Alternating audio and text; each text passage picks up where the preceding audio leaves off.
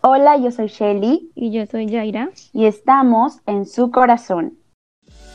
Nuestra bandera, la palabra de Dios traspasando fronteras. Nuestra misión, predicar el Evangelio con verdad y pasión. Tú y yo estamos en su corazón.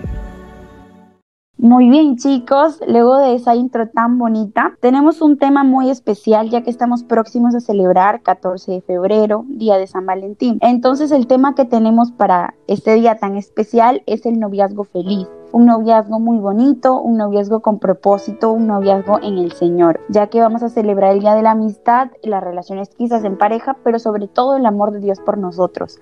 Así que para empezar tenemos cinco puntos muy importantes para nosotros tener un noviazgo feliz y un noviazgo que agrada al Señor. Entonces para poder empezar el primer punto sumamente bonito y muy importante sobre todo, nuestra amiga Jairi nos va a comentar un poco más. Sí, Shelly, y es muy importante lo que mencionas acerca del amor de Dios, porque realmente debemos tener en cuenta que Él es amor y todo lo que tenga que ver con amor tiene que ser direccionado por Él. Es por eso que el primer punto en el cual vamos a hablar hoy es la compatibilidad espiritual. Nosotros tenemos que tener algo muy en cuenta y es que la persona que elijamos para compartir nuestra vida debe ser una persona que agrada a Dios. Por eso eh, es tan importante mencionar algo muy fundamental y es el yugo desigual lo cual lo podemos encontrar en 2 Corintios 6:14. Así es chicos, aquí mismo lo tengo y vamos a darle una ojeadita para poder entender según lo que nos dice 2 Corintios 6:14 en la Biblia. Nos dice, no os unáis en yugo desigual con los incrédulos,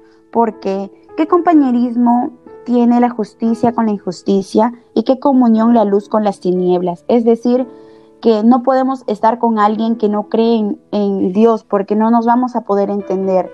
Es igual que los yugos, eh, cuando van a sacar las papas, los toros tienen que ser dos toros del mismo peso, de la misma contextura y del mismo tamaño, porque ¿qué sería que un toro chiquito esté con un toro grande? No podrían estar juntos, no podrían caminar y arriar la tierra, porque estarían tambaleando, se estarían cayendo, incluso se podrían lastimar. Entonces aquí lo que nos quiere decir es que no nos unamos a personas que no comparten lo mismo que nosotros, porque no nos vamos a entender y qué tendríamos nosotros para ofrecer si es la justicia con la injusticia, si es lo bueno con lo malo, si es la luz algo resplandeciente con las tinieblas algo oscuro. No tendríamos algo que compartir, eso es lo que nos quiere decir. Por ello es importante que la persona con la que nosotros vamos a estar en noviazgo tiene que ser una persona creyente, es decir, una persona que crea en Dios. Exacto, y hay un ejemplo en la Biblia muy claro y Salomón. Sabemos que Salomón tuvo 700 esposas y 300 concubinas, y por más de que él fue advertido eh, en cuanto a crianza por su padre David de Jehová, él se desvió. ¿Esto que hizo? Que empezara a adorar a otros dioses que no eran su Dios y empezó a alejar su corazón de él. Es por eso que Dios nos eh, exhorta muchas veces a hacerle caso en esto. No es porque Él quiera obligarnos, no es porque Él quiera ser un mal padre, sino por el contrario, evitarnos cualquier problema que nos aleje de Él en realidad. Así es, Jairi, es muy importante lo que tú nos has comentado, ¿no? Siempre tener en cuenta eso a la hora de ponernos de novios o novias con alguien. Entonces vamos a pasar a una parte muy importante también, los cuales son las cuestiones que suelen suceder cuando quizás nosotros estamos en una relación de noviazgo con una persona que no es creyente, es decir, una persona incrédula. Muchas personas, algunos inconversos, solo van a la iglesia hasta que se casan y luego la dejan. Es muy cierto, Shelly. Además, eh, esto lo hacen quizás por aparentar, puede ser.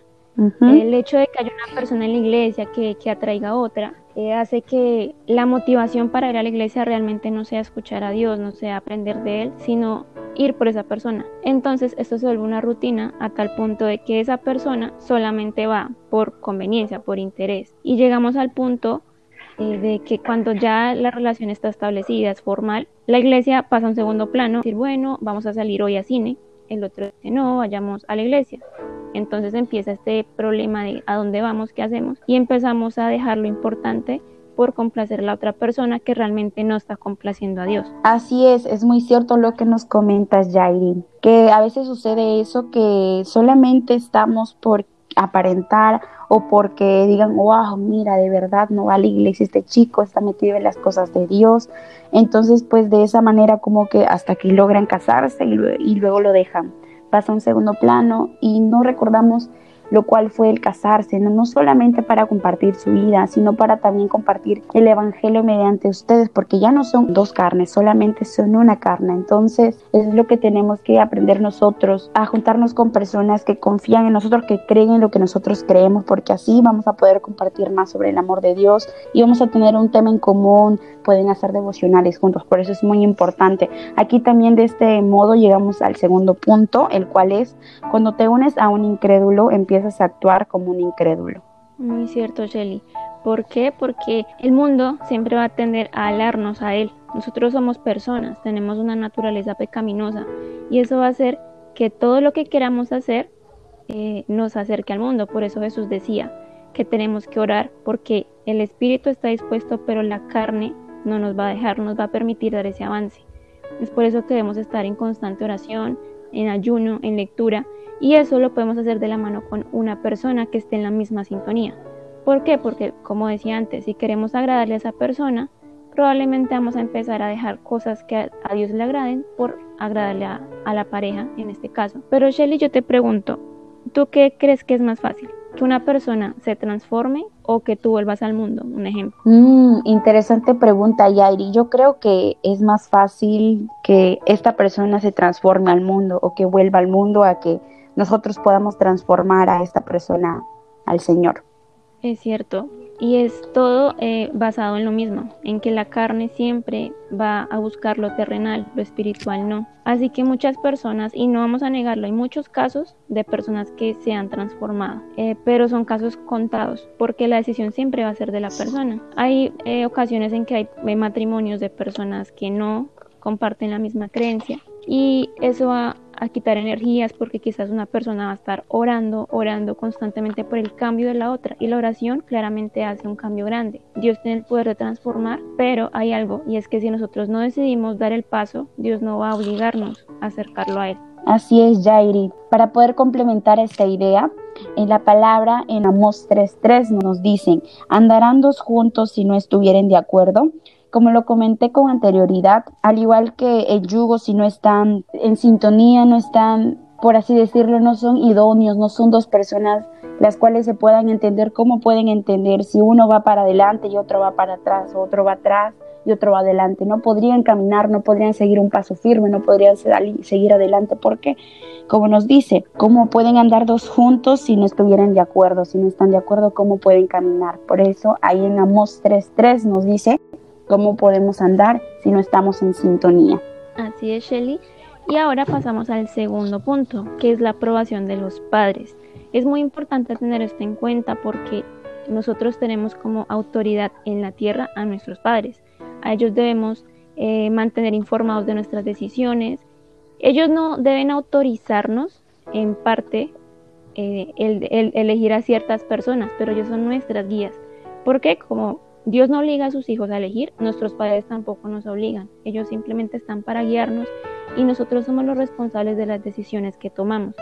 Por eso los padres, tanto de la mujer como del hombre, deben estar eh, buscando guiar a sus hijos y decir, listo, yo veo que esta persona sí te puede convenir por estas razones, pero tampoco apruebo por estas razones. Ellos son nuestra voz y Dios a través de ellos nos hablan y nos dice qué debemos tener en cuenta.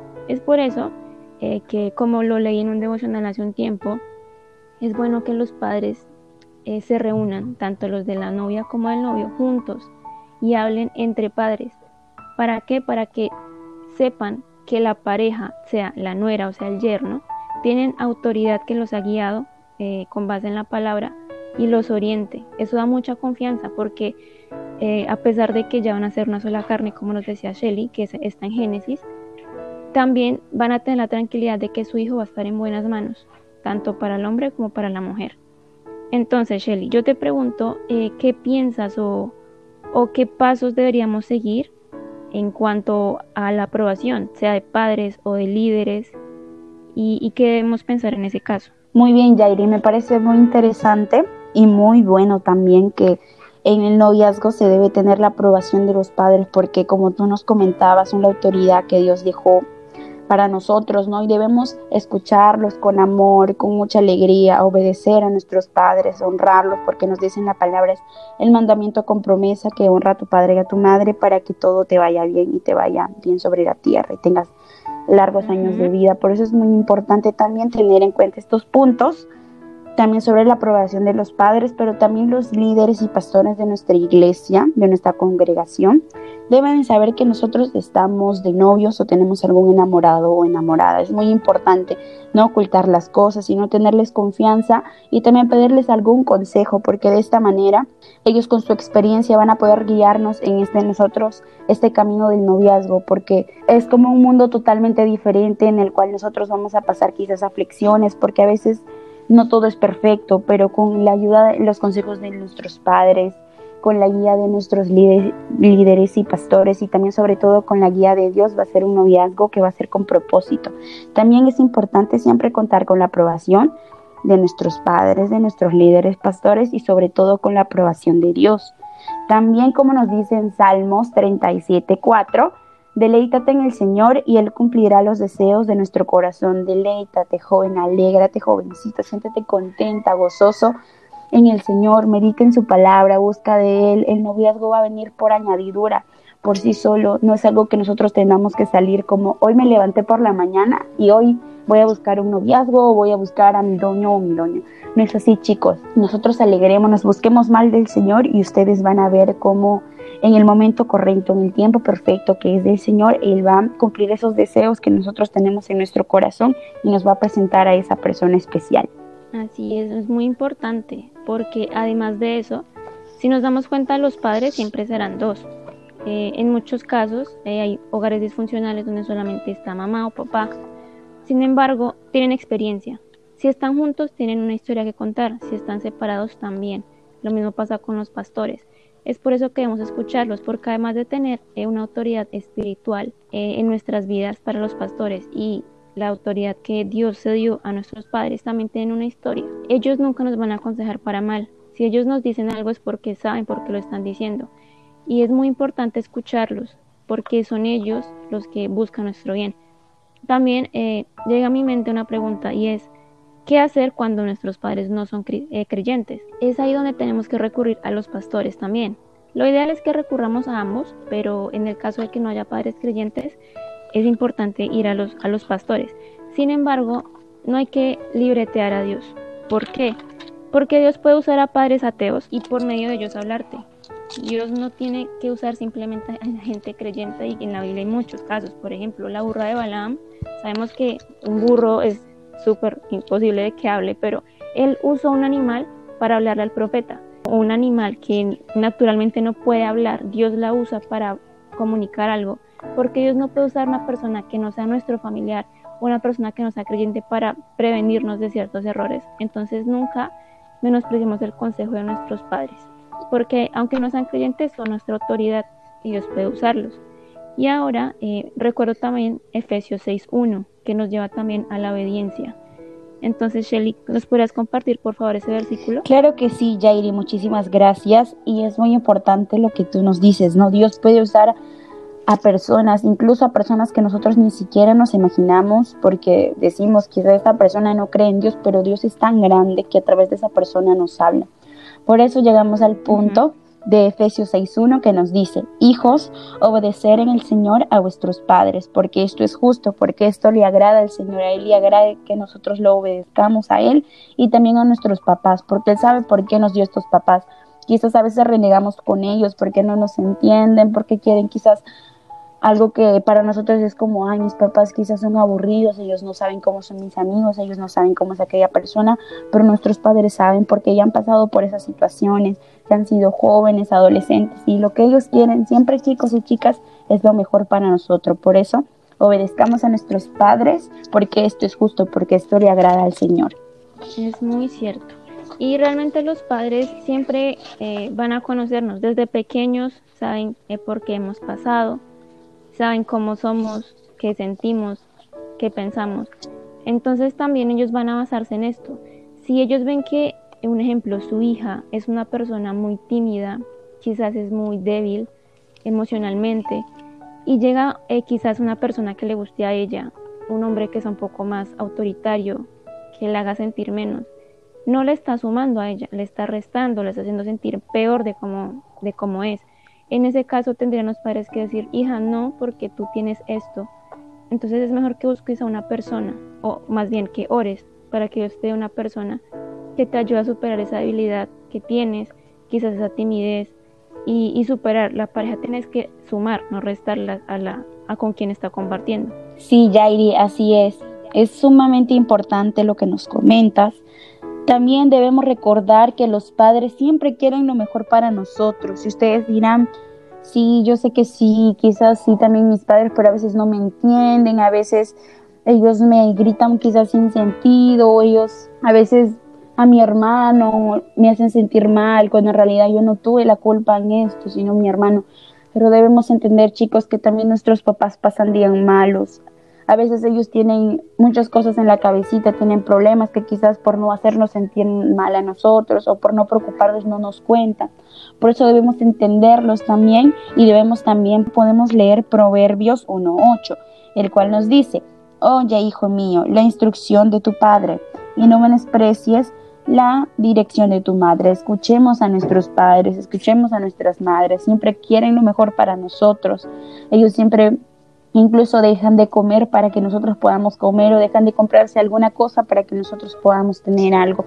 Entonces apreciémoslos, valorémoslos y cuidémoslos muchísimo. Siempre respetémoslos y siempre levantémonos quizás como mamá, qué hermosa te ves soy papá, eres un gran papá, te quiero mucho. Porque ustedes de verdad chicos, si ustedes le dicen eso a sus papás, yo estoy seguro que ellos lo van a valorar muchísimo y para ellos va a ser bastante, va a ser algo muy lindo de su parte. Entonces escuchamos su instrucción del padre y también no despreciemos, no nos sintamos como los oídos sordos, sino que valoremos eso, la dirección de nuestros padres, porque quieren lo mejor para nosotros. Así es, Shelly. Y hay algo importante en esta eh, intervención y es que no debemos dar cabida al diablo. ¿En qué sentido? En todos los sentidos posibles. Porque así como hay personas que consideramos que nos pueden aconsejar, también hay otras que pueden aconsejarnos para mal y podemos tender a pensar por nuestro, no sé, enfoque a esa persona que nos gusta mucho, que es de Dios. Entonces tendemos a, a ponernos una venda y a escuchar a cualquier persona. Es por eso que debemos tener discernimiento y eso nos lo da el Espíritu Santo. Tenemos que, después de recibir cualquier consejo, eh, cualquier sugerencia, preguntarle a Dios si viene de Él. ¿Por qué? Porque esto nos va a evitar muchos dolores de cabeza, muchas caídas y problemas. Al mencionar que el noviazgo es una decisión importante, yo lo comparo a veces con elegir una carrera profesional. Cuando tú eliges una carrera, sabes que es de por vida. Claro, tú puedes estudiar otra, pero generalmente cuando tú eliges una, es a lo que te vas a dedicar durante toda tu vida. Así es con el noviazgo, pero es aún más comprometedor. ¿Por qué? Porque es con quien vas a compartir tu vida, tus momentos más íntimos, tus secretos, tus problemas, tu tiempo. Entonces es importante saber de quién viene eh, lo que se nos está comentando. Así es, Jairi, es muy importante lo que nos comentas. Por eso también podemos leer Primera de Pedro 5.5 que nos dice, Igualmente, jóvenes, estad sujetos a los ancianos y todos sumisos unos a otros, revestidos de humildad, porque Dios resiste a los soberbios y da gracia a los humildes. Debemos escuchar el consejo también de nuestros pastores, de las personas mayores, que ellos tienen experiencia y siempre van a querer lo mejor para nosotros. Porque como tú nos comentabas, esta pareja no es para un mes, no es para un año, no es para cinco años, es para toda la vida. Es aquella persona con la que vas a pasar momentos felices, también quizás momentos tristes.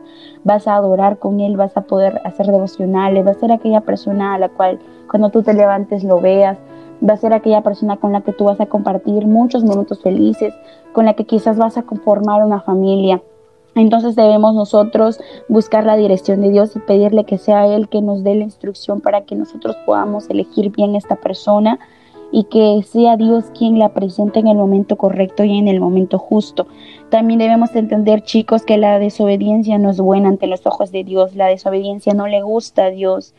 A veces podemos fallarle, chicos, pero siempre hay momento para poderle pedir perdón, pero siempre huir de los pecados, chicos, huir del diablo. Dice en la palabra que nosotros podemos estar sometidos a la palabra del Señor, debemos leer, debemos buscar más de Él y el diablo huirá de nosotros. Así que no tengamos miedo, chicos, porque todo lo podemos en Cristo que nos fortalece, todo lo podemos en Él que nos da la fuerza. Así que sí es posible vencer la desobediencia, es imposible poder vencer todos esos pecados porque no estamos solos, estamos con Dios y si estamos con Él, chicos, lo tenemos todo. Por eso llegamos a un punto muy importante, el cual nos va a comentar nuestra amiga Yairi también. Exactamente, Shelly. Y el siguiente punto es que antes de empezar una relación de noviazgo, es necesario pedir consejo. No es obligatorio, es necesario, porque eh, me gusta resaltar esto. Dios no obliga a nadie. Tenemos que ver a Dios como aquel que nos deja elegir y es por eso que nosotros somos responsables de nuestras decisiones. El hecho de pedir un consejo ya es un paso para decir voy a recibirlo, quiero ayuda, necesito ayuda. Es por eso que el pedir consejos es muy importante, pero hay que tener mucho cuidado a quién se le pide consejos. Volvemos a los padres, volvemos a los pastores, pero también podemos pedir consejos a parejas dentro de la iglesia que hayan tenido éxito. Y digo aparentemente porque a veces algunas parejas demuestran una cosa, pero viven otra. Y nosotros cómo sabemos que una pareja realmente eh, está enfocada en Dios, porque los resultados se notan. Por los frutos conocemos a todo el mundo. Por los frutos nos van a conocer. Entonces va a ser muy eh, notable de alguna manera ver quién está eh, demostrando realmente un noviazgo que Dios esté dirigiendo. Un noviazgo no es un pasatiempo, tampoco eh, es algo que tomemos a la ligera porque nos sintamos solos, aburridos, no nos entiendan nuestros padres. A veces tenemos esa idea de que no, mi mamá no me entiende, mi papá tampoco, quiero vivir mi vida, pero no tengo a quién contarle mis problemas. Entonces ya, como decía Shelly hace un rato, me levanto y quiero buscar a alguien, no. Esto realmente es una decisión muy sabia y el pasatiempo es lo que menos debe llegar a la mente. Tiene que ser algo totalmente decidido y comprometido. Es por eso que nos dirigimos a Eclesiastes 3.1. Es uno de los capítulos más específicos donde se habla del tiempo en la palabra, donde nos dice que hay un tiempo para todo y el noviazgo es un tiempo de preparación. No debemos enfocarnos en que el noviazgo es solamente para salir, para ir a comer, para ir al cine, para exhibir que quizás eh, que anden de la mano, no. Se puede hacer, claro, no está eh, prohibido, pero el trasfondo de esto es realmente vivir un noviazgo con miras al matrimonio. Así es, Jairi, es sumamente importante saber que todo tiene su tiempo y todo lo que quiere debajo del cielo tiene su hora. Es Eclesias 3, 3, 1, es muy importante. Entonces a mí me surge esta pregunta, Yairi. Yo digo, wow, qué lindo, ya hemos aprendido que debemos pedir consejos, tenemos que tener la, aprobación de los padres, de Dios, también de los consejeros, de los pastores, de los líderes. Tenemos que también comentarles sobre nuestro noviazgo. Pero ahora me pregunto, Yairi, ¿cuál crees que es el mejor tiempo para ponerme de novia o de novio? Bueno, eh, antes de eso quiero ser clara y realmente no hay una edad pero sí hay que saber que la idea es ser mayor de edad. ¿Por qué? Porque nosotros somos maduros cuando atravesamos esa etapa. Eh, como tú mencionabas hace eh, ahorita con Eclesiastes, hay un tiempo para todo, ¿verdad? No podemos pretender que una niña de 14, 15 años quiera tener un novio porque, como mencionamos, es una preparación al matrimonio. Y no podemos pretender que una niña se case. Primero porque hay un tiempo, ella está estudiando, tiene que pensar en su futuro, en qué quiere hacer con su vida, en dedicar su adolescencia a Dios y en saber que la soltería que está teniendo con ella puede agradarle. Pero además de eso, eh, hay que entender algo y es que la madurez que tenemos la adquirimos con Dios, no siempre es con la experiencia. Hay jóvenes muy sabios y muy maduros, hay adultos eh, de quizás 40 años que no tienen esa madurez y es sorprendente. ¿Por qué? Porque Dios equipa a las personas con esa sabiduría, con esa espera.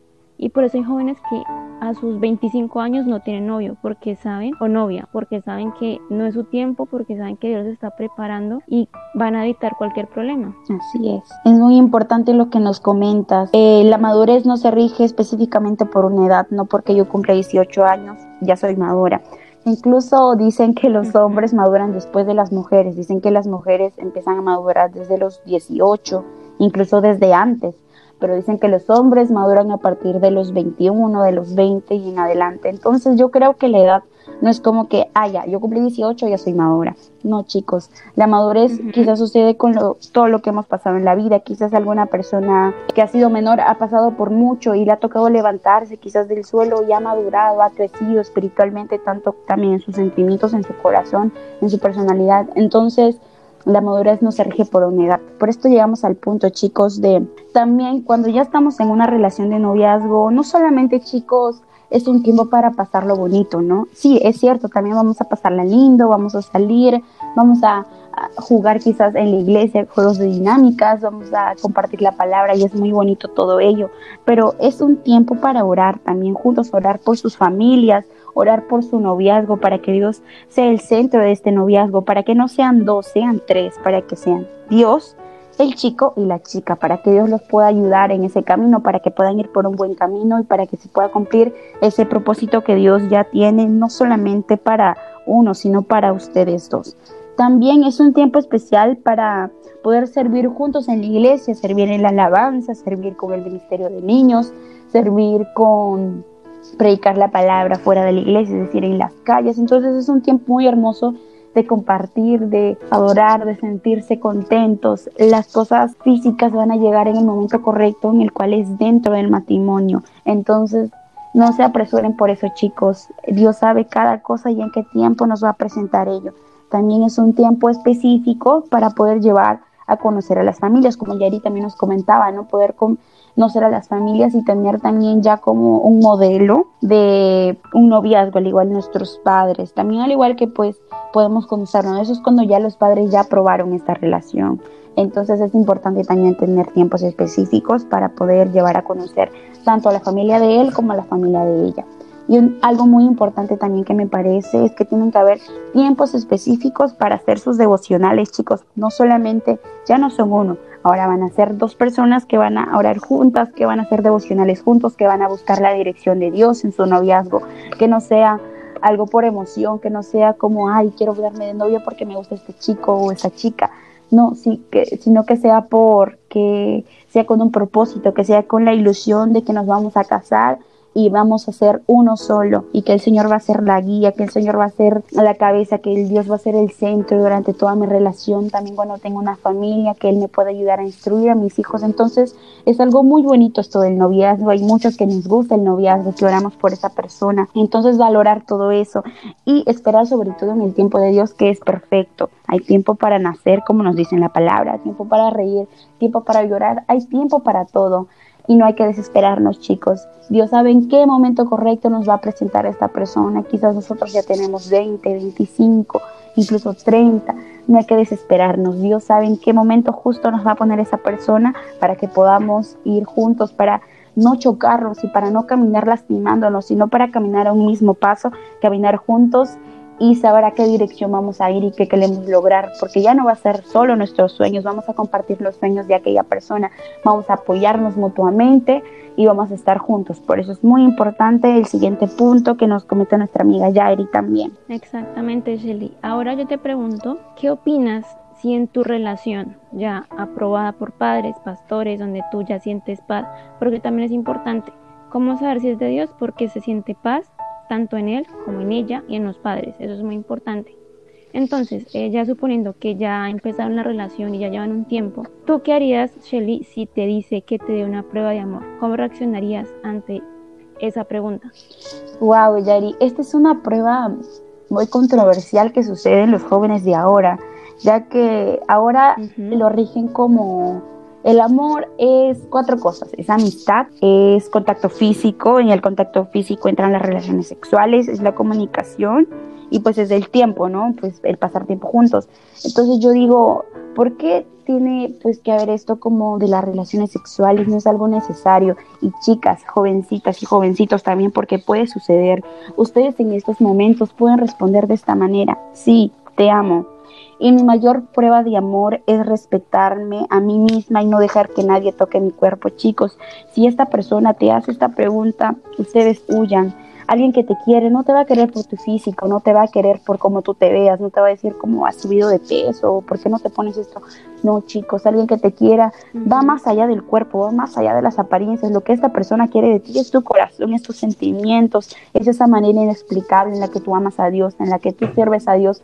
Eso es lo que una persona debería de ver en nosotros, no debería ver el físico. El físico se va a ir, chicos. Quizás nosotros ahora podemos tener un cuerpo exbelto, un cuerpo fitness, pero eso va a pasar con el tiempo, cuando nosotros quizás podamos ser madres, padres, o quizás más adelante, cuando comemos algo que nos gusta, por ejemplo, una hamburguesa, la comemos quizás diario, es algo súper rico, pero engordamos, nos empiezan a salir los rollitos. Y eso no está mal, chicos, hay que amarnos, hay que amar nuestro cuerpo. Dios sabe por qué nos ha puesto en este cuerpo. Dios tiene un propósito para nosotros con este nombre. Por ejemplo, yo me llamo Sheila, entonces Dios tiene un propósito para Sheila en este cuerpo. Entonces no me puedo sentir mal, chicos, y no debemos permitir que alguien nos diga esto. Si ustedes escuchan o ven situaciones como que te empieza a decir como, oye, podemos hacer tal cosa o por qué no vamos a tu casa. O sea, chicos, cuando nosotros empezamos a oír esto es porque esto no es del Señor. Alguien que te respeta, ni por aquí se le va a venir a la mente preguntarte esto, porque alguien que te respeta sabe que esto viene después del matrimonio, dentro del matrimonio, algo que va a ser algo lindo porque las relaciones sexuales es un regalo de Dios para poder multiplicarnos, incluso nos dice en la palabra, ¿no? Multiplicados. Entonces, no es algo malo, pero es malo cuando nosotros lo hacemos fuera del matrimonio, chicos, porque nos sentimos mal, sentimos culpa, sentimos un pesar, el por qué lo hice, Señor, yo no quería hacerlo, pero tenía tantas ideas en mi cabeza y mira lo que sucedió. Entonces, chicos, esto deja cosas muy malas, nos deja marcados incluso de por vida, chicos, por eso es importante que cuando escuchamos esto huyamos de ahí, pidámosle la dirección, porque nunca podremos estar con alguien que no cree en el Señor, porque es como comentábamos al comienzo, es más fácil que nosotros volvamos al mundo que esta persona crea en el Señor. Entonces, si alguien nos ama, nuestra mayor prueba de nosotros ha sido la prueba que Jesús hizo por nosotros, el morir por nosotros. Esa es la mayor prueba de amor que Dios hizo por nosotros. Fue en una cruz y lo hizo Jesús.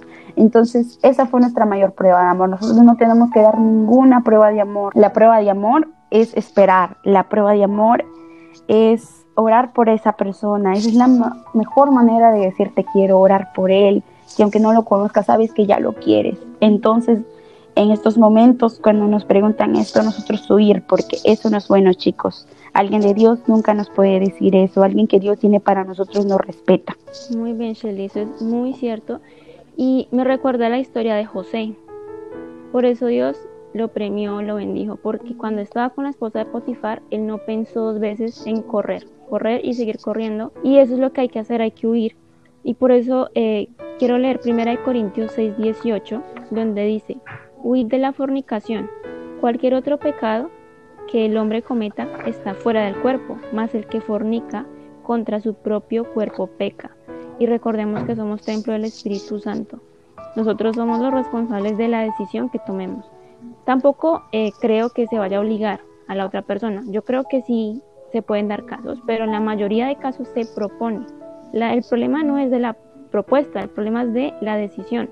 Claramente la propuesta define qué vayamos a decidir, si decimos no y hasta aquí llegamos porque debemos cortar con esto. Entonces, existen muchas parejas en la actualidad que se casan eh, con el fin de evitar caer en, la tentación de fornicar. Y ese no es el principal objetivo del matrimonio, sino de legalizar, de formalizar ese compromiso que ya se venía preparando en el noviazgo si una persona te propone eh, que tengan relaciones fuera del matrimonio, tú le dices que no y esa persona te dice, entonces casémonos, la, el afán de esa persona no es sano, no va a querer eh, tener eh, ese tiempo, como decía Shelly, de, de, orar, de ir a la iglesia, de hacer actividades realmente edificantes solamente, sino que solamente quiere tener esa relación y ya. Entonces, ese no debe ser el principal objetivo del matrimonio. Siempre debemos enfocarnos en que esa relación quede formalizada para servir juntos a Dios y para tener una familia en esa relación, pero no enfocarnos en cumplir el deseo de la carne para que quede legal, entre paréntesis, porque Dios conoce nuestros corazones y Él sabe que la intención del matrimonio no fue formalizarla, sino eh, evitar ese pecado. Ok, chicos y chicas, entonces como nos comentaba nuestra amiga Jairi, nunca hay que cansarnos con la intención de no fornicar, no como que, ay, entonces para no fornicar, no sentirme en pecado, me voy a casar. Porque si nosotros nos casamos con esa intención, no nos vamos a casar con la intención de servir juntos, no nos vamos a casar con la intención de buscar más de Dios, de compartir el Evangelio, solamente con la intención después de tener relaciones y nada más. Y no debe ser así, chicos, ya que no, toda, no todo es las relaciones, sino es el amarse, el que sea tu compañero, el porque tú lo quieras, ¿no? Entonces también aquí llega un punto muy importante, el cual es la fornicación, es cualquier acto sexual fuera del matrimonio, chicos. La fornicación no solamente es el no tener relaciones, quizás nosotros por fornicación, pues em, eh, pues entendemos que es esto, ¿no? El, el acto de pecar, ¿no? De tener relación antes del matrimonio, pero la fornicación también es el quizás con la mente. Es por ejemplo, cuando nosotros estamos en la iglesia y viene un chico bonito, nosotros decimos como, ah, su qué lindo chico, cómo me gustaría estar con él. Uy, entonces en nosotros pensar ya en la mente esas cosas, o quizás hemos visto alguna vez algo en la televisión, porque ahora pues en las redes casi se miran cosas que no son tan buenas, ya no se ve a la mujer como algo bonito, como algo que tenemos que respetar, sino se ve como la mujer como si fuera quizás, disculpen la palabra muchachos, como, pero como si fuera un trofeo, como si fuera un juguete, cuando no debería de ser así, incluso en la palabra nos dice esposos tratan a sus esposas con caballerosidad. Entonces, eh, la fornicación es pues pensar mal también, no pensar como mal en nuestra mente. Ahí con eso ya estamos pecando en nuestro corazón. También el adulterio, chicos, es un pecado también. El mirar a la mujer de otra persona. Entonces decimos, ay, como no terminarían para yo estar con ellos o con ella, ¿no? Entonces, pues, fallar nosotros también pecamos con la mente o con mirar también, mirar a una persona con ojos malos, con ojos que no son buenos, con ojos que quizás lo vemos como que, wow, mira qué linda. Que... Entonces chicos, con esas cosas ya estamos pecando. También la pornografía es un pecado, es un gran pecado que daña el cuerpo, daña el corazón. Incluso hay personas que han estado tan metidas en eso porque incluso podría llegarse a ver como si fuera una droga porque es algo que tú empiezas a ver poco a poco, luego subes la dosis y subes la dosis hasta que llegas a un punto que ya no puedes vivir sin eso y llegas a un punto en el que sientes tanta culpa porque después quizás te das cuenta que eres cristiano o crees en el Señor y empiezas a ver cosas que no le agradan a Dios y empieza a llegar la culpa, llega un momento que le dice Dios no te va a perdonar esto, llega el enemigo que te dice, ay, pero ¿cómo te puedes atrever a pedirle a Dios perdón si tú has hecho tal cosa? Entonces llegan incluso hasta el suicidio, chicos, por eso es importante cuidar lo que nosotros vemos, cuidar lo que tocamos, cuidar en dónde caminamos, por eso Dios nos ha dado nuestros manitos, nuestros ojos, nos ha dado los sentidos, nos ha dado muchas cosas para nosotros disfrutarlos, pero de buena manera, incluso cuando fue eh, en el huerto del Edén, el Señor les dio miles y miles de plantas en las que Adán y Eva podían probar. Ellos podían agarrar a los animales. Imagínense poder tocar un león sin que te haga nada. Sería increíble, ¿no? Yo me pongo a pensar eso. Entonces el Señor le dio varias opciones y les dijo como no hagas esto o no toques de este árbol, no comas esta fruta prohibida porque te vas a sentir mal, porque antes de que ellos comieran esa fruta, estaban como viviendo una realidad que no era nada malo, que todo era bonito, todo era tranquilo, era la que el Señor verdaderamente tenía para nosotros, lo que Él tenía, ese futuro o ese plan para nosotros. Era como que Adán y Eva eran toda la humanidad, o sea, ellos eran los únicos sobre, sobre la tierra, ¿no?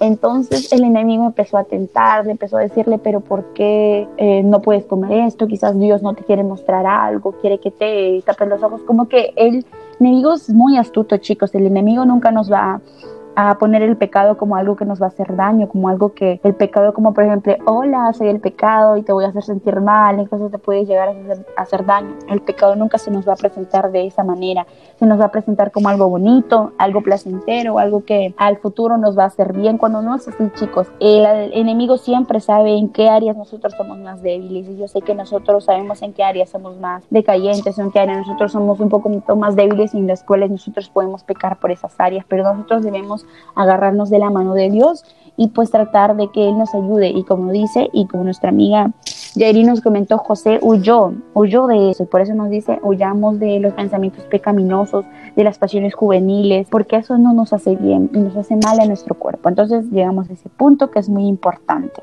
También debemos huir de la fornicación.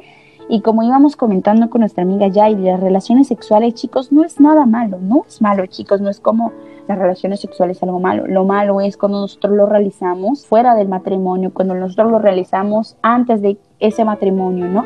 Entonces es importante pues tener en cuenta que es bonito las relaciones sexuales que se realizan con alguien que tú amas y también para poder quizás tener una familia cuando uno ya está casado, porque las relaciones sexuales es un regalo del Señor para las personas que ya están casadas para disfrutarse dentro del matrimonio. Así es, Shelly. Y finalmente llegamos a, a algo importante que no debemos omitir y es cómo orar por nuestro idóneo en el caso de las mujeres o por la idónea en el caso de los hombres. Y es importante esto, nosotros tenemos que orar aunque no lo tengamos, porque eso le da a entender a Dios, aunque Él ya conoce que queremos antes de que se lo pidamos, que queremos a una persona que realmente sea como Dios quiere que sea. Así que en el primer, en el primer lugar eh, debemos siempre que oremos orar por Él. Algo que me enseñaron a mí es que tenemos que orar por nuestro futuro esposo como si lo tuviéramos al lado o en el caso de los hombres por su esposa.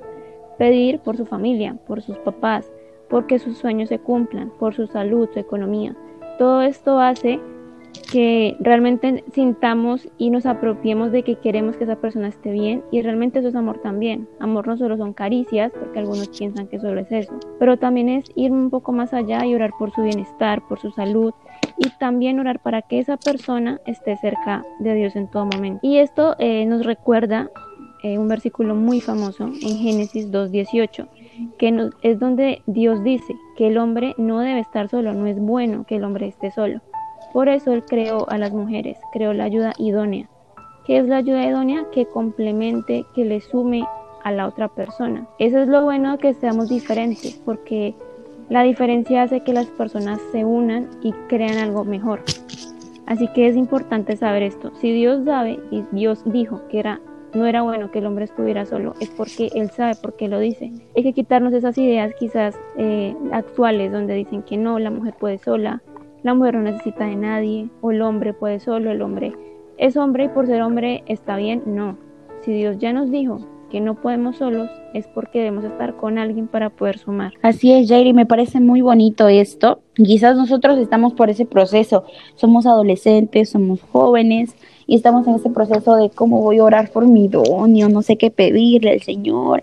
Estoy como que pidiéndole, ay, quiero un chico guapo, un chico blanco, de ojos celeste, un chico quizás morenito, con cabello ondulado un chico flaquito, un chico gordito con los cochecitos así todos lindos, gorditos, chicos. Eso es lo de menos, muchachos. Lo importante es el corazón, lo importante es que sea una persona que quiera de Dios, que busque de Dios. Ustedes créanme que Dios tiene esa persona especial para ustedes. Dios sabe qué persona ustedes necesitan. Quizás por ahora, porque somos adolescentes o somos jóvenes, buscamos cosas específicas, pero solamente Dios sabe qué persona nosotros vamos a necesitar. Quizás más adelante, en algunos años, le decimos, no, Señor, discúlpame, ya no quería un flaquito, ahora quiero un gordito, Señor, por favor, ayúdame, ya no quiero que sea alto porque me voy a ver muy chiquita, que sea de mi tamaño, le decimos. Entonces, chicos, lo importante es buscar a alguien que quiera agradar al Señor en todo momento, porque si esta persona busca de Dios y quiere más a Dios incluso que nosotros mismos, va a saber cómo amarnos a nosotros, porque ya ha descubierto ese primer amor, ya ha descubierto ese amor que perdona. No es como alguien que recién, pues dice como, alguien que te ama, te puede decir como, por ejemplo, ay, qué linda eres, qué bonita eres, te quiero mucho. Pero alguien que es del Señor te puede decir, es, eres hermosa y sabes, he estado, hallando, he estado orando ayer por ti, le he pedido al Señor por ti, o cuando la conozcas te diga, yo siempre he orado por ti todas las noches, en todas mis mañanas siempre te tenía presente en mi corazón, sabía que cuando este momento iba a llegar iba a ser muy feliz porque estar contigo me hace feliz y voy a cuidarte como dice en la Biblia, te voy a cuidar como Dios quiere que te cuide, te voy a cuidar como porque tú eres lo más valioso, porque todo en ti es bello, mujer, en no hay defecto alguno, como nos dice Cantar de los Cantares. En Cantar de los Cantares es un libro muy hermoso porque nos habla del noviazgo, ¿no? Nos habla de cosas muy bonitas, ¿no? Entonces, chicos, no hay que desesperarnos. Va a llegar esa persona, no porque tengo los 30, digo, Señor, por favor, mándame a alguien, no importa si es flaquito, gordito, no importa si es mayor, que es menor, por favor, Señor, quiero a alguien porque quizás decimos, se me pasa el tren, Señor. Señor, por favor, ayúdame. Quien sea, Señor, por favor, ayúdame. Entonces, chicos, Dios sabe en qué momento los va a traer. Quizás vamos a tener 30, 40, 50 chicos. Dios sabe el tiempo perfecto. Dios sabe en qué momento van a suceder las cosas, porque a veces nosotros queremos como que ya tener a alguien o queremos como que ya no importa, Señor, no importa, este, ya, ya, que el primero que me diga, Señor, yo estoy con él. Y no es así, chicos, porque al final vamos a terminar lastimados nosotros, incluso vamos a lastimar a aquella persona que quizás nos quería con un sentimiento sincero y quizás esa persona pensaba que nosotros éramos su idóneo o su idónea. Entonces no debemos jugar con los sentimientos de las personas porque es algo que no nos gustaría a nosotros que también nos hagan, que nosotros fue alguien con nosotros, que nos haga decir cosas lindas, que nos diga cosas bonitas y que después al siguiente día nos diga, ¿sabes qué? Discúlpame, pero no eres esa aquella persona que yo pensaba que eras, no eres mi dueño, así que discúlpame, pero las cosas hasta ahí. Entonces nos deja algo, nos hace sentir mal. Entonces hay que pedir siempre oración y no pedir características específicas. Sí es cierto, chicos, Dios tiene esa persona especial. Y escuché algo por ahí, no sé si será cierto, Yairi, pero dice que Dios siempre nos va a poner a alguien que nosotros consideremos guapo. O sea, es como que alguien que nosotros estemos contentos con esa persona. No sé si qué tanta realidad hay en eso, pero así dice que él nos va a poner a alguien que nosotros consideramos alguien que nos guste, pues no, algo así. Entonces es muy bonito. Exacto, exacto, y es importante tener en cuenta eso, que la, la belleza es subjetiva.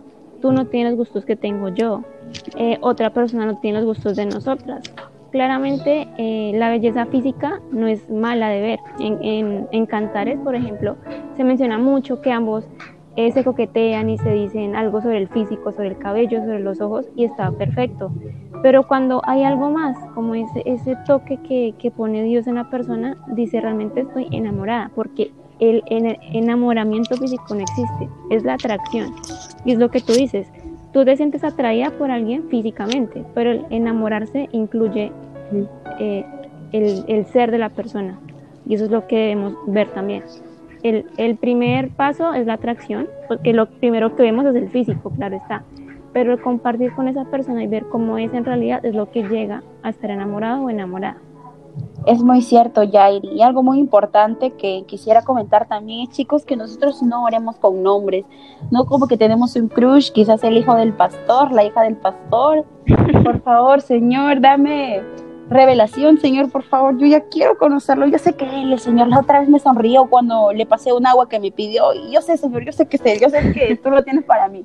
Entonces le pedimos, Señor, por favor, dame revelación eh, por ejemplo, los chicos, como que es día domingo, entonces la chica está en la, en la alabanza y le toca venir con vestido, por ejemplo. No importa el tipo de color, entonces ella siempre va a ir con vestido los domingos. Entonces le dice, Señor, ay, tú sabes cuánto la quiero esa chica, Señor, por favor, que el día venga con vestido, Señor. Tú sabes, no me importa el color, Señor, no me importa. Yo sé que si viene con vestido el día domingo es porque esa persona es para mí. Yo sé que sí. Entonces el chico va contento a la iglesia y la chica viene con vestido porque es domingo, porque está en la alabanza y le toca. Entonces dice, wow, señor, yeah, yo sabía que era para mí. Y luego te acercas a la sierva. Sierva, por favor, ¿cómo está? Qué linda está usted. ¿Qué va a hacer después del culto? Entonces la sierva quizás, por ejemplo, hay que decir que ellos ya son un poco mayores, ¿no? Ya están pues en ese proceso de noviazgo. Entonces me dice, ah, siervo, muchas gracias, muy amable, voy a, voy a salir con mi novio, vamos a ir a ver una película cristiana en la casa de sus padres. Y el chico se queda como, oh, oh por Dios. Entonces, chicas, no oremos con nombres, oremos por aquella persona que Dios ya sabe quién es. Y también pues orar en todo momento, en todo aspecto, en la economía, como nos comentaba nuestra amiga Yairi, en su corazón, si usted está pasando alguna enfermedad para que se pueda sentir mejor, orar por su familia, por sus padres, que quizás es una persona que quizás no es cristiana, pero falta aún muchos años, pídele por su corazón para que si es que no es cristiana, que pueda venir al Señor y pueda conocer ese amor. Y algo que yo escuché, chicos, que es algo muy, muy bonito y es algo que me sorprendió bastante, y es que, eso es en el caso de yo desigual, ¿no? Es, por ejemplo, cuando dicen, tú busca una persona que quiera al Señor porque a ti no te gustaría saber que si mañana nos vamos con Dios no vas a pasar la eternidad al lado de esa persona o esa persona que tú amas, tú sabes que no va a estar contigo y quizás es que no lo llegamos a conocer esa persona en el cielo porque no sabemos aún si es que nos conoceremos o no nos conoceremos, pero es como que ¿Cómo te puedes sentir quizás tú contento de estar con alguien sabiendo dónde va a pasar toda esa eternidad, dónde va a pasar el resto de su vida? Si quizás va a pasarla sufriendo, va a pasarla triste y tú quizás la vas a pasar en el cielo, pero te vas a sentir mal porque vas a saber que esa persona que con la que tú estás no va a estar en ese lugar en el cual tú amas. Entonces eso me sorprendió bastante, orar por esas personas que quizás no conocen y no solamente por el noviazgo, también por la amistad, ¿no? Porque antes de conocerse, como tú nos comentabas ya ahí, es pues el físico es lo que atrae a una persona, no es como que tú ves a alguien y lo primero que ves no es como, ah, tendrá un buen corazón, será buena gente, es como que vemos el físico, pero el quedarse con alguna persona o el decir como, wow, yo estoy enamorada de esa persona, va más allá de eso, va con los sentimientos, va con cómo tú ves cómo trata a los demás, ves cómo tú tratas a sus padres, ves cómo tú tratas a sus hermanos, cómo trata en la iglesia a las personas. Y yo escuché también que chicos por ahí que dicen, en el caso de las chicas, chicas, si ustedes dense cuenta cómo un chico trata a las mujeres como patea un balón de fútbol. O sea, cuando él está jugando fútbol y ustedes ven cómo patea un balón de fútbol, ustedes se van a dar cuenta cómo esa persona lo puede tratar, o cómo reacciona cuando no gana, o cómo reacciona cuando, por ejemplo, sus papás, cómo les trata a su mamá, primeramente que es su modelo de mujer, a sus hermanas. Y esta mujer valora a sus padres, y este hombre valora a sus hermanas, ese modelo de mujer que tiene, a ustedes les va a tratar muy bien, chicas, porque sabe lo que es valorar a las mujeres, no sabe lo que es valorar y ha recibido se valora. Entonces dice que siempre debemos tratar nosotros a las mujeres como nos gustaría que trataran a nuestra hija, a nuestras hermanas. Yo pienso que a nadie le gustaría que trataran a sus hermanas con una falta de respeto o con un golpe, que algo que no debería suceder o con algo que les haga sentir mal o les haga bajar el autoestima. Yo pienso que antes de decir algo deberíamos ponernos en el lugar de esa persona y sobre todo orar muchísimo y pues orar por aquella persona especial que Dios sabe en qué momento lo va a poner, porque todo tiene su tiempo y el tiempo de Dios es perfecto. Y quizás imagínate que en este momento, ya imagínate que tu idóneo en este momento está orando por ti, por tu corazón, orando por ese bien en el cual ustedes se puedan juntar. Qué lindo de verdad. Yo me pongo a pensar y digo, qué lindo. Imagínate que sea la persona que tú menos te esperes o quizás sea otra persona de otro país. Nosotros no lo sabemos, pero es bonito. Es bonito saber que hay alguien que te ama aún sin conocerte. La mejor manera de decir te quiero es orando por una persona. Así es, Shelly. Sí, realmente es lindo imaginarlo porque es como traducir ese amor de madre a un bebé que no ha nacido. No lo ha visto, pero lo ama. Sí. Y, es realmente eso, es demostrar ese amor sin verlo. O sea, como que el físico pasa en segundo plano, no tengo que verlo, pero ya imaginar eh, cómo serán las cosas en un futuro y siempre y cuando estemos alineados a, a Dios es, es muy bello. Bellísimo, muy hermoso, Yairi. Vamos a compartir un poquito más ¿Qué te pareció el tema de hoy, el noviazgo feliz? Con estos cinco puntos, chicos, vamos a poder tener un noviazgo feliz, un noviazgo que, que alegra al Señor, que también ustedes puedan compartir, que ustedes puedan buscar del Señor juntos y también puedan divertirse, salir al parque de diversiones, ver alguna película, pasar tiempo con la familia, ir juntos quizás en familia a la playa o pasarla lindo. Es bonito, chicos, cuando conocen a aquella persona y saben que es el Señor porque no va a ser algo que va a ser un mes, va a ser algo para toda la vida. Y algo que yo escuché del predicador y Tiel Arroyo, chicos, les recomiendo muchísimo sus predicas, también pueden escucharlo. Es, nos decía, hay fases del noviazgo, ¿no? Hay cuatro fases. La primera fue cuando, cuando se conocen, ¿no? Cuando pues tú conoces a la persona, como hola, ¿qué tal? Mucho gusto. Luego pasan a la amistad especial. Es ese tiempo en el cual no son novios, no son novios en sí, pero se están conociendo. Es como que están en salidas, están saliendo, como preguntándole, ¿y qué te gusta a ti? ¿Cómo qué tal? ¿Cómo le has pasado bonito? ¿Te gusta eso? ¿Te gusta el otro? Entonces es como que ese tiempo en el cual se están conociendo eh, con la intención de que quieren llegar a un noviazgo, pero no son novios, son amigos que se quieren mucho, pero que están como que están planeando a futuro pues quedarse con una persona. Pueden planearse quizás un año conversando, dos años, tres años ahí conversando hasta que llega un tiempo en el cual esta persona, esta chica o chico se da cuenta de que quizás esta persona no, no, no es algo que el Señor quiere para ellos o solamente es una amistad, entonces pues dicen como muy bonito lo que hemos pasado, te quiero muchísimo y simplemente quedan como amigos y no es que hayan sido enamorados porque en este tiempo se han conocido, no han habido ningún tipo de contacto físico, no han habido, no han habido palabras amorosas, porque es como que si ustedes primeramente se conocen, se gustan y dicen, ¿quieres ser mi novia? Entonces, o mi novio, le dicen sí. Entonces, como que comprometen el contacto físico, se dicen palabras lindas, entonces cuando terminan van a extrañar todo eso, van a extrañar esto y van a sufrir y les va a doler el corazón. En cambio, si en este tiempo ustedes se van conociendo pues en todos los ámbitos y luego se dan cuenta que quizás algunas actitudes de esta persona no van conmigo no me parecen bien, pues simplemente decimos como gracias, es un tiempo muy bonito y simplemente pues normal, cada uno por su camino y pues nos han, no han sido enamorados, ¿no? Entonces, pues si es que en este tiempo nosotros pues pasó todo lo contrario y nos damos cuenta que si ha sido algo lindo, que si queremos algo, podemos pasar pues al, al la parte del noviazgo que es pues como una antesala del matrimonio, donde nos estamos preparando pues para tener un matrimonio y luego de quizás un tiempo llega el matrimonio y pues es así. Entonces hay una la frase que yo dije, boom, qué hermoso, era amistades largas, es decir, amistades largas, un año, dos años, tres años, cuatro años, no sé, el tiempo correcto que, que ustedes disfruten su amistad, amistades largas, noviazgos cortos y matrimonio para toda la vida. Eso es lo que me quedé como, qué bonito. Amistades largas, noviazgos cortos y matrimonio para toda la vida. Es muy lindo, chicos. Y quiero finalizar con algo, y es siempre recordar que así como Jesús ama a la iglesia, el hombre debe amar a la mujer. Y así como la iglesia vela por agradar a Jesús, nosotras tenemos que velar por agradarle a, a nuestra pareja en este caso, respetándolo, cuidándolo, orando por él. Y debe ser algo recíproco. Debemos quitarnos esa idea de que la sumisión de la mujer al hombre es maltrato, es algo malo. Realmente esa sumisión se traduce con respeto, con apoyo y en los hombres cuidar a la mujer como Jesús cuida a su iglesia. Así es, ya, y es muy lindo de verdad todo esto.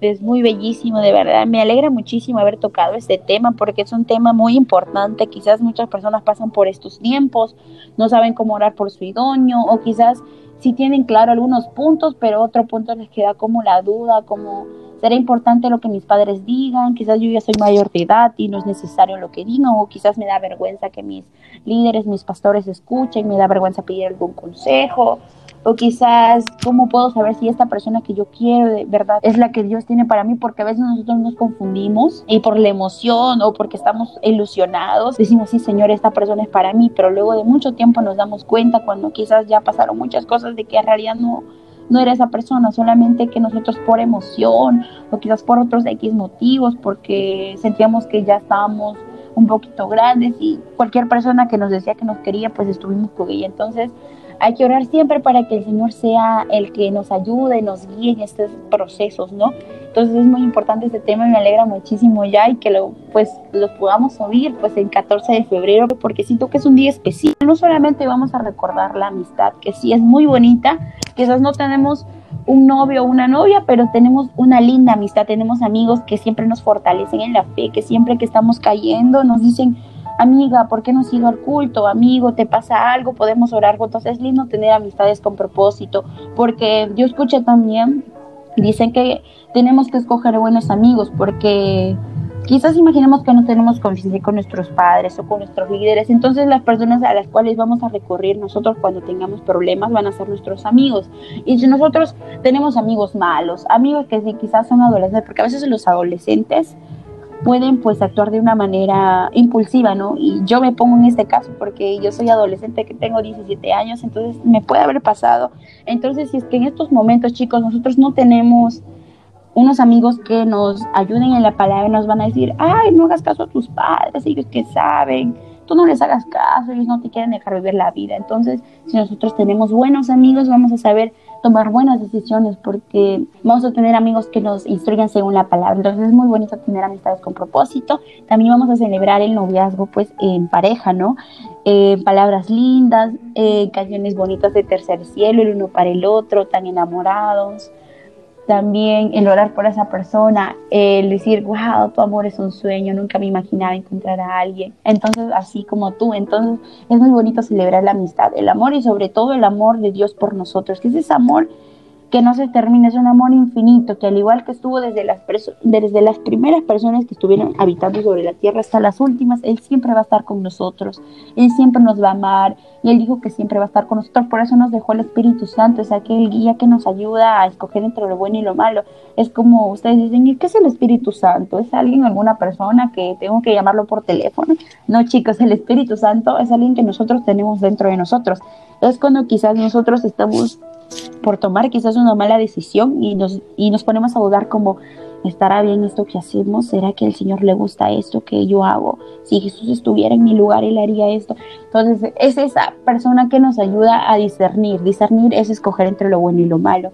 Entonces, es aquella persona que nos ayuda. Entonces, es muy bueno, pues, tener estos tres puntos importantes, el amor de noviazgo, el amor de amistad, pues la amistad, ¿no? Así que es bonito la amistad y sobre todo el amor cristiano es muy bonito y el amor de Dios. Así es, Shelly. Y esto fue todo por hoy. Y realmente estamos muy felices de haber lanzado este especial de San Valentín a través de este podcast y esperamos que les haya gustado muchísimo. Esperamos que lo disfruten, lo compartan y sobre todo lo vivan. Un gusto chicos, los queremos muchísimo y estamos contentos de que estén aquí. Son una bendición en nuestra vida. Gracias chicos, Adiós, los amamos. Bendiciones. Gracias por escuchar nuestro podcast. Con este material buscamos llevar el Evangelio a muchas personas. Síguenos en Instagram como arroba en su corazón, en Facebook como en su corazón oficial y en Twitter como arroba en su corazón guion bajo OFC.